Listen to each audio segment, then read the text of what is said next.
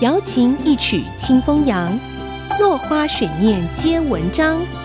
刘炯朗校长邀您共享读书之乐。欢迎收听《落花水面皆文章》，我是刘炯朗。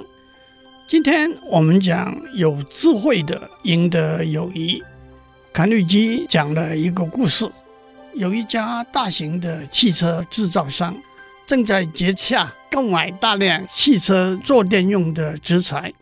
汽车制造商的高级职员已经把三家供应商选来的布材检验过，并且和他们约定在某一天各派一名代表来报告，然后做最后的决定。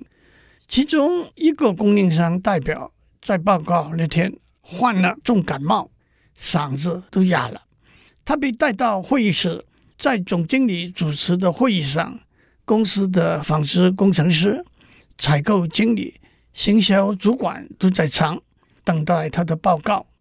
他在纸上写：“各位，我嗓子哑了，说不出话来。”总经理说：“就让我替您说说吧。”总经理把样品放在大家面前，从他的角度说明这个产品的优点。当别人提问的时候，也从他的角度替他回答。结果虽然他一句话都没讲，产品却被采用了。这个故事的教训是：如果您能让别人替您把要讲的话讲出来，那将会特别有效，特别具有说服力。推而广之，就是把您的理念灌输给别人，变成别人的理念，把您的竞争对手变成您的支持者。这个教训。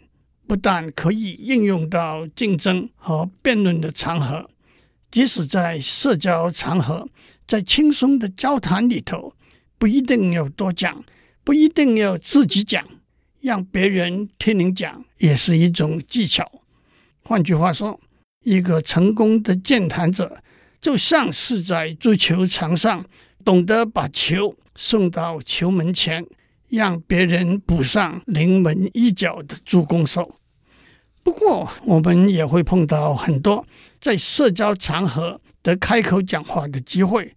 我想以下是几个会有注意的原则：第一，不要抢着讲话，打断别人讲话是非常不礼貌的事情；第二，不要吹牛，讲不切实际的大话；第三，不懂的事千万不要装懂；第四，不必重复别人讲过的话，依照场合与在场的人讲适当的内容。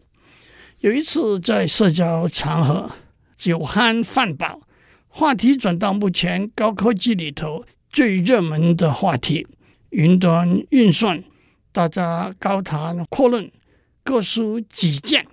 后来矛头指向我，但是当时晚宴接近尾声。我只念了贾岛的一首诗：“松下问童子，言师采药去，只在此山中，云深不知处。”虽然是搪塞责任，也道出了很多人只知道云端运算这个名词，却没有深入了解它在科学技巧上、商业上的各个面向。今天先讲到这里。我们下次再见。落花水面皆文章，联发科技真诚献上好礼，给每一颗跃动的智慧心灵。